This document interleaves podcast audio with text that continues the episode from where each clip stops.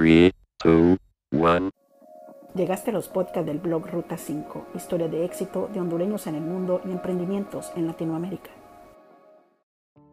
Bienvenidos a Ruta 5 Podcast, mi nombre es Suja y hoy quiero que me acompañen hasta el final de este nuevo episodio en el que tengo como invitado al diseñador de origen nicaragüense Carlos René Cruz. Carlos tiene una extensa carrera en el mundo de la alta costura, vistiendo reinas de belleza, modelos y por supuesto gente que le gusta el buen vestir. Carlos es originario de Masaya, Nicaragua, pero radica desde hace algunos años en Estados Unidos. De este y muchos temas más vamos a conversar hoy con este camaleónico y exitoso centroamericano.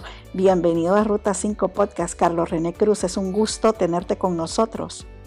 Muchísimas gracias, qué rico de verdad, ese calor centroamericano se siente, aunque sea a través de las... Eh, digitalmente, pero se siente. Muchas gracias por la bienvenida, gracias por la invitación.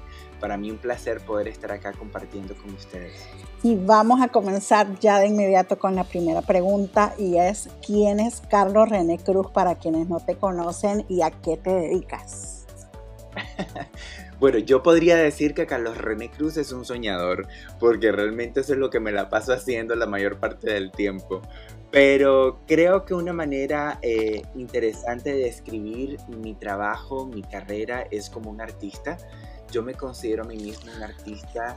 Eh, estás acá y recibí esta invitación por mi trabajo como diseñador de modas, em, pero yo realmente me formé como arquitecto y este, trabajé antes en actuación para televisión y también eh, desde hace un poco más de 20 años me dedico a la, como bailarín de folclore tradicional en mi ciudad natal de Masaya. ¡Wow! ¡Qué interesante! ¿Cuántas cosas, cuántas facetas? Eres multifacético. La verdad que sí, son un montón de cosas. Me encanta y se nota que lo disfrutas mucho. O sea, naciste entonces en Masaya y, cómo caes en este mundo de, la moda, de la alta costura, ¿cómo llegas ahí? Bueno, sí, es que es curioso porque yo nací en la ciudad de Masaya, Nicaragua, para quienes no saben dónde está, es la cuna y la capital del folclore nicaragüense. Es la ciudad que representa como la mejor embajadora la cultura nacional, no solamente por eh, lo que todo el mundo conoce, que son sus bailes, que son sus artesanías, sino también por en sí la vida que se vive en la ciudad. Es una ciudad muy cultural. Eh, nosotros tenemos hoy en día aún el barrio indígena que es parte de la ciudad, que tiene su propia alcaldía, que tiene su propio cabildo, que tiene sus propias costumbres, tradiciones y modo de vida. Y para mí todo eso siempre fue como una atmósfera que me envolvía culturalmente y que como artista me inspiró en todas las facetas que te describí hace cinco minutos. Entonces yo creo que eso fue lo que me impulsó en primer momento para hacer arte, para hacer en este caso diseño inspirado en, mi ciudad, en lo que conozco, en, esa parte eh, del desarrollo cultural. Es decir, que entonces eh, de ahí tomaste la inspiración y eh, pues comenzaste a dar tus primeros pasos, me imagino yo como muchos, eh, a veces puede ser bienvenido por, por la gente y a veces cuesta un poco porque lo digo por experiencia, a veces en nuestros países tenemos que salir para, porque no somos profetas en nuestra tierra, dice el dicho, pero ¿cómo te fue a ti? Ya cuando decidiste, ok, me gusta esto, eh, quiero lanzarme, ¿cómo fueron esos primeros pasos? La verdad es que yo sí podría decirte de que a, a mí en Nicaragua eh, me fue muy bien como artista. Yo tuve la dicha de, como te decía, estar en esta ciudad. Esta ciudad me sirvió como plataforma. A partir de ahí yo empecé a desarrollarme culturalmente y luego tuve la oportunidad de presentar mi trabajo a nivel nacional a través de la plataforma de Miss Nicaragua.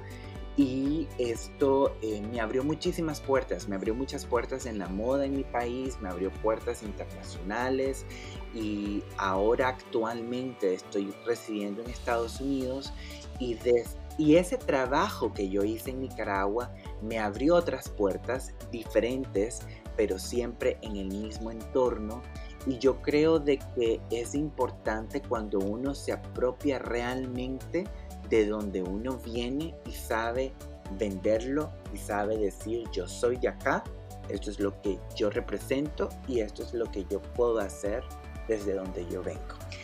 Cada diseñador, Carlos, tiene su estilo. ¿Cómo defines el estilo de lo que elaboras, de tus prendas? Yo podría decirte que el estilo mío es clásico ladylike con un poco de fashion forward romántico.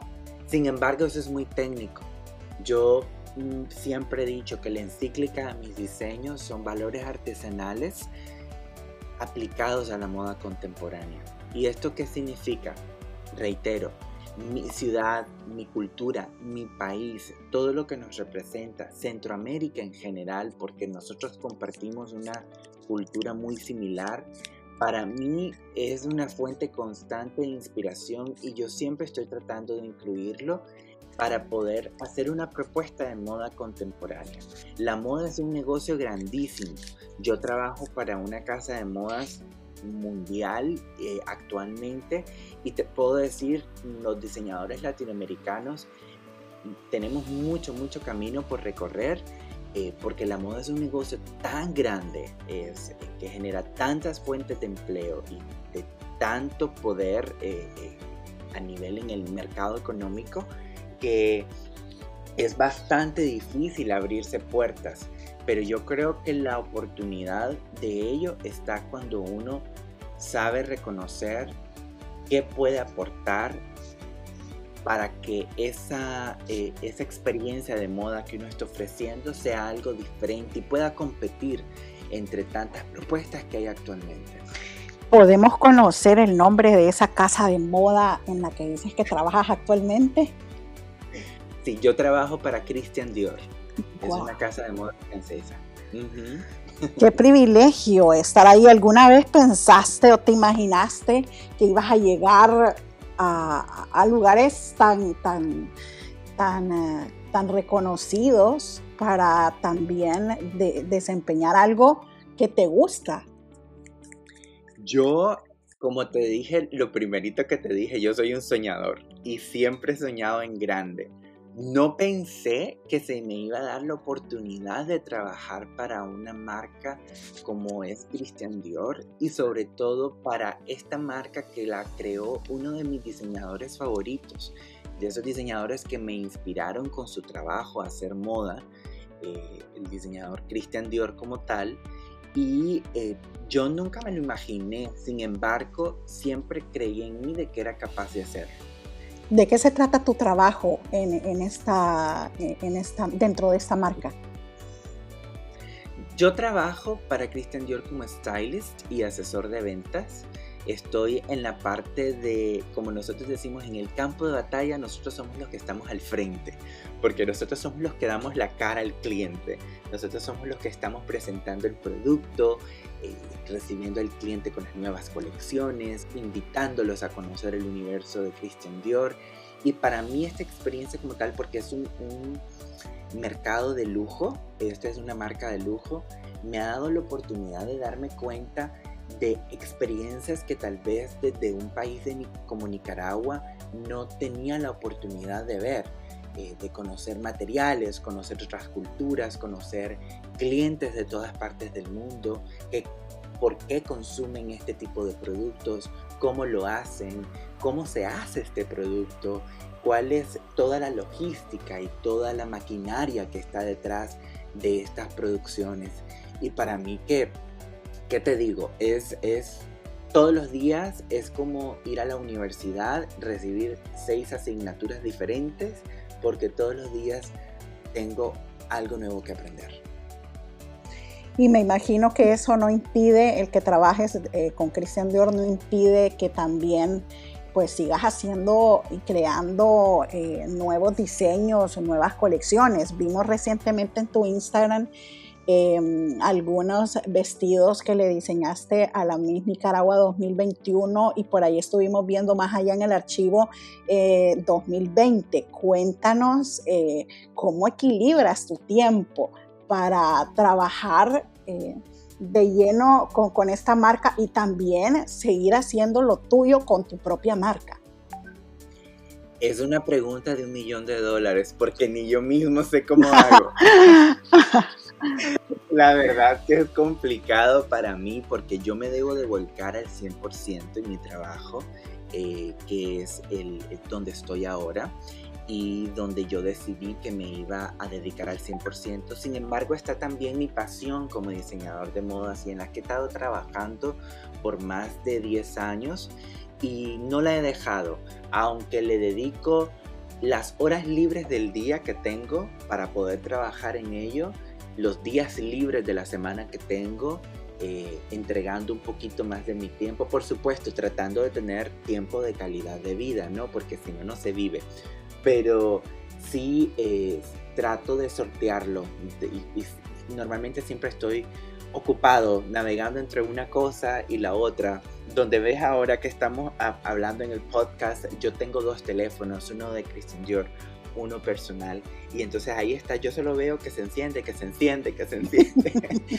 Pero normalmente este eh, es mucho trabajo, pero yo creo que yo tengo 34 años, estoy en la edad de, creo de que me estoy entregando al 100% a, a mi talento, a mi creatividad, a mis energías de poder crear, de poder producir y hasta que pueda. Y entonces si se puede, adelante. ¿Cómo tomaste la decisión de dejar tu ciudad en Nicaragua y emigrar hacia Estados Unidos? Fue una decisión difícil, algo que yo venía explorando desde hace muchos años. Mi familia vive acá en, Miami eh, desde hace varios años. Ellos se mudaron, eh, vivíamos todos en Nicaragua, ellos se mudaron para acá, yo me quedé solo viviendo en Nicaragua. Yo ya tenía mi marca de diseño de modas, tenía mi atelier funcionando. Eh, sin embargo, eh, siempre como, como que tener la familia alrededor de uno como que le da más fuerza. Y yo decidí quedarme en Nicaragua porque siempre he confiado en mi país, en que tenemos un país que no solamente tiene mucho talento, sino que tiene mucho potencial y que desde ahí podemos crear una industria en la que se tiene que trabajar muchísimo. Sin embargo, cada año era más difícil, cada vez era más difícil, la falta de oportunidades, la falta de capital. Eh, el negocio de la moda no es un negocio fácil, como te digo, puede ser demasiado arrollador. Y eh, esa necesidad de venir y tener un capital más inmediato para poder invertir en esta marca y muchas cosas que también en el contexto sociopolítico que estaban pasando en Nicaragua me, obligaron a tomar la decisión de emigrar, de venirme a Estados Unidos. Yo tenía, tengo la bendición de poderlo hacer. Yo sé que muchos eh, centroamericanos ahora mismo están viviendo una, una agonía para poder tener nuevas oportunidades fuera de nuestros países.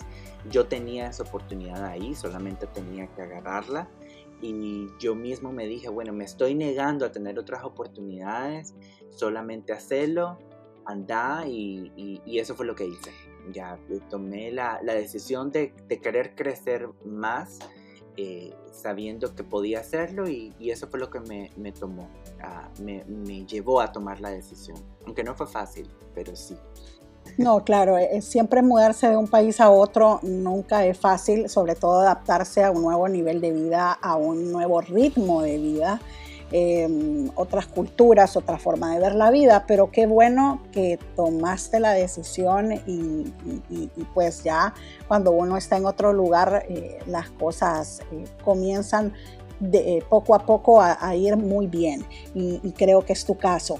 Em, Carlos, alguien más en tu familia se dedica a esto de la alta costura o de, o de coser, o no, sé, a veces hay personas que me cuentan, em, pues yo lo heredé de mi abuela o la otra costuraba, ¿cómo, cómo es tu ámbito eh, y cómo veo tu familia o cómo te apoya tu familia, mejor dicho, en esto que has elegido de ser diseñador?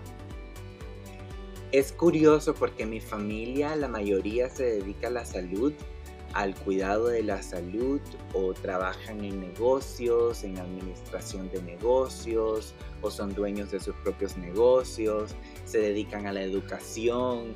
Eh, tengo una tía, eh, prima hermana de mi mamá, que es una bailarina y directora de un ballet folclórico de Nicaragua muy reconocida, pero lo que es costura, nivel, hablando de diseño de moda como tal, en lo absoluto para nada, no tenía ningún referente. Sin embargo, yo creo que el referente artístico para mí siempre estuvo de la mano de un tío mío que es arquitecto y quien fue el que me inspiró a mí a estudiar arquitectura y fue lo que estudié en la universidad.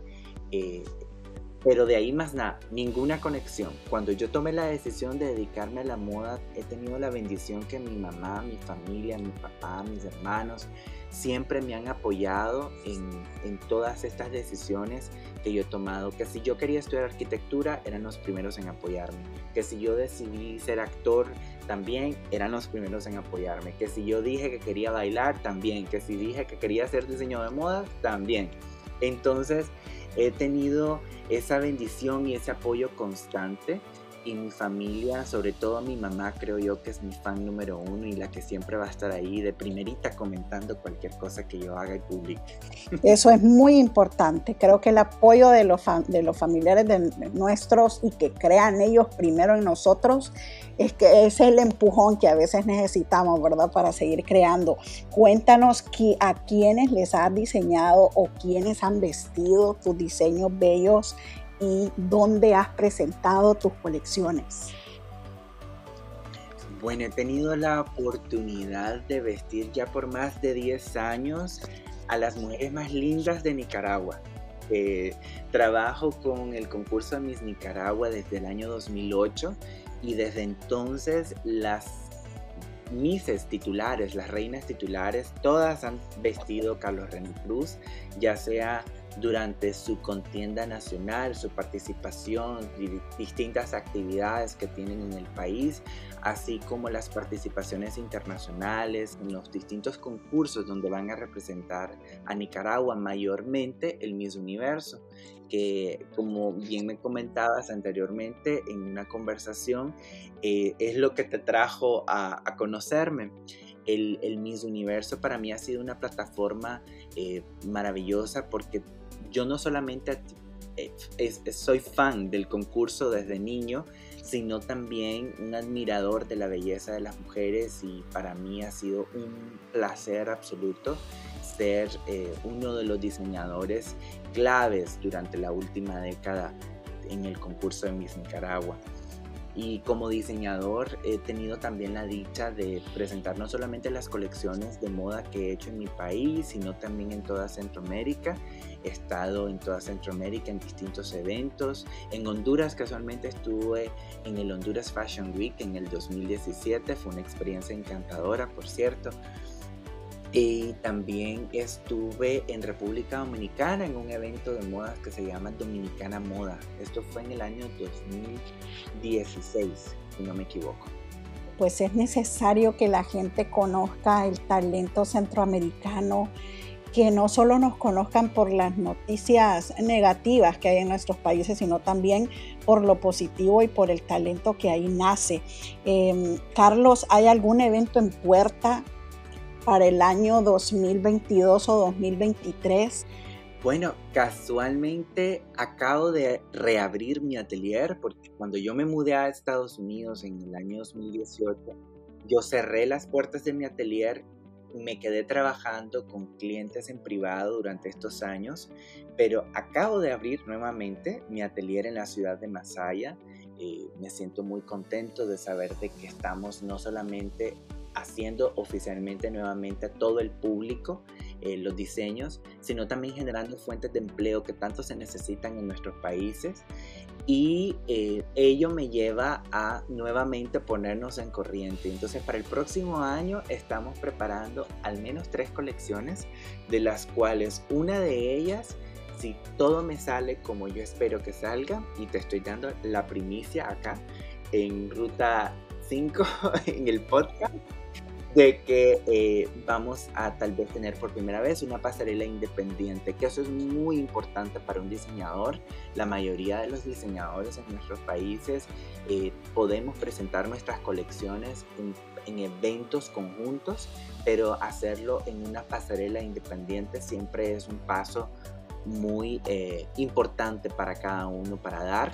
Y si yo es, eh, Dios me sigue bendiciendo, espero que el próximo año eh, se me dé esa oportunidad de presentar una pasarela independiente en Nicaragua. Carlos, ¿y en Estados Unidos cuándo vamos a tener la posibilidad de ver una pasarela tuya? Bueno, yo, lo que pasa es que ahorita yo estoy en pasitos de ver, porque dije, bueno, vamos a hacer primero la pasarela por allá, pero la verdad que una cosa lleva a la otra y probablemente lo que vaya a pasar es que también esa misma colección se pueda presentar en Miami. Lo que pasa es que hay muchas cosas que hay que entretejer, hay distintas puertas que también hay que tocar y, tener la certeza de que, que, que, están porque como bien sabrás son, son muchos elementos los que están implicados, no solamente es venir y y poner la ropa, bueno, pero para poner la ropa necesitas modelos, necesitas un staff, necesitas maquillaje, necesitas peinado, necesitas una locación, necesitas un catering, necesitas sillas, necesitas gente, necesitas PR y todo eso es, un, es, es una es un evento. Entonces yo espero de que se me dé la oportunidad también de hacerlo muy pronto en Miami. Yo estoy viviendo en Miami. La meta a corto plazo es poder eh, expandirnos en Nicaragua de Masaya a Managua y en un mediano plazo poderlo hacer a la ciudad de Miami. Entonces eh, pronto espero que así sea y por seguro que se van a enterar. Nosotros vamos a estar pendientes de, tus pasos y ojalá que se nos haga también en Estados Unidos poder estar en una pasarela tuya. Ay, eso sería un sueño hecho realidad, créeme. gracias. No, fíjate de que me han invitado, es curioso, me han invitado a eventos, a Fashion Week de New York, eh, me invitaron, lo, bueno, es que el, Fashion Week de New York es un evento en toda la ciudad, entonces hay muchos... Eh, eh, plataformas que presentan este, distintas pasarelas con diseñadores. Hay una plataforma de diseñadores latinoamericanos. Em, acá en Estados Unidos que lo hacen en Nueva York. Lo que pasa es que no se ha podido coincidir porque, bueno, como te comentaba, por mi trabajo ahora, por tiempo también, es un poquito complicado, eh, pero tal vez se puede por fin concretar eso en tiempos y tal vez el próximo año, para septiembre, podamos eh, hacerlo en Tal vez sea en Nueva York y no es en Miami. Perfecto, no, nosotros vamos a estar pendientes siempre de, de, de, ti y qué bueno que, que sigas dando pasos firmes.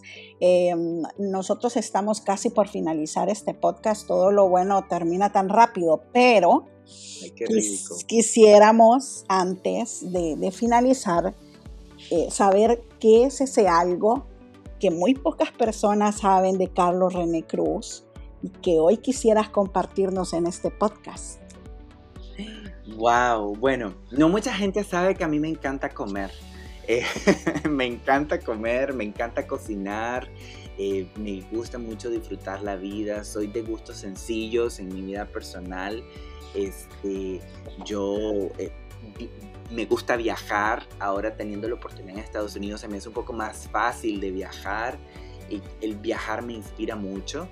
Eh, leo, me gusta leer, colecciono libros, estoy actualmente, últimamente me ha pasado que estoy como en medio crisis de ansiedad, entonces estoy leyendo como tres libros al mismo tiempo, este, pero me gusta leer, eh, pasar tiempo con mi familia, lo disfruto muchísimo, caminar, eh, yo soy de, yo me puedo quedar inmerso apreciando un arbusto floreciendo y, de repente me quedé viendo hasta más no poder y pasé una hora eh, yo haciendo el ejercicio de la contemplación de la naturaleza.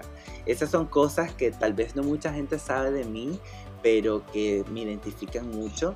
Este, y quienes me conocen saben de que eh, por ahí pueden entrar. Tres logros de, de Carlos René Cruz de los cuales te sientes orgulloso hoy por hoy yo podría decir que una de las cosas que más orgulloso me hace sentir es ser uno de los embajadores no solamente culturales de mi ciudad, sino también poder representar, eh, yo creo que tal vez de la mejor manera la moda que se puede hacer en mi ciudad. Nosotros somos una ciudad, en la ciudad de Masaya, con muchísimo talento y para mí es un orgullo poder decir yo soy uno de esos embajadores. Y otros logros que te podría decir que para mí significó muchísimo, porque trabajé mucho por ello, no solamente yo, sino también mis amigos que me apoyaban en aquel momento, todavía yo no formalmente me dedicaba al diseño de modas, fue el haber ganado el concurso de Miss Nicaragua en la competencia de trajes nacionales. Yo participé por varios años como diseñador de trajes nacionales hasta que finalmente en el año 2011 lo gané con un traje que representaba mi ciudad casualmente y eh, fue muy bonito, lo disfruté muchísimo y a partir de ahí se me abrieron muchísimas puertas. Y un tercer logro que te podría decir es el hecho de reinventarse. Yo em, me vine acá a Estados Unidos, como te decía, hace unos años y eh, cerré mi atelier que lo tuve abierto por, por varios años y venir y tener la oportunidad hace apenas un poco más de un mes de reabrir y reabrir eh, de la manera que lo hice para mí es un logro muy importante porque pasé por muchos momentos en los que yo pensé de que tenía que dedicarme a otra cosa en los que yo pensé que tenía que ya dejar de ser un soñador y vivir la realidad.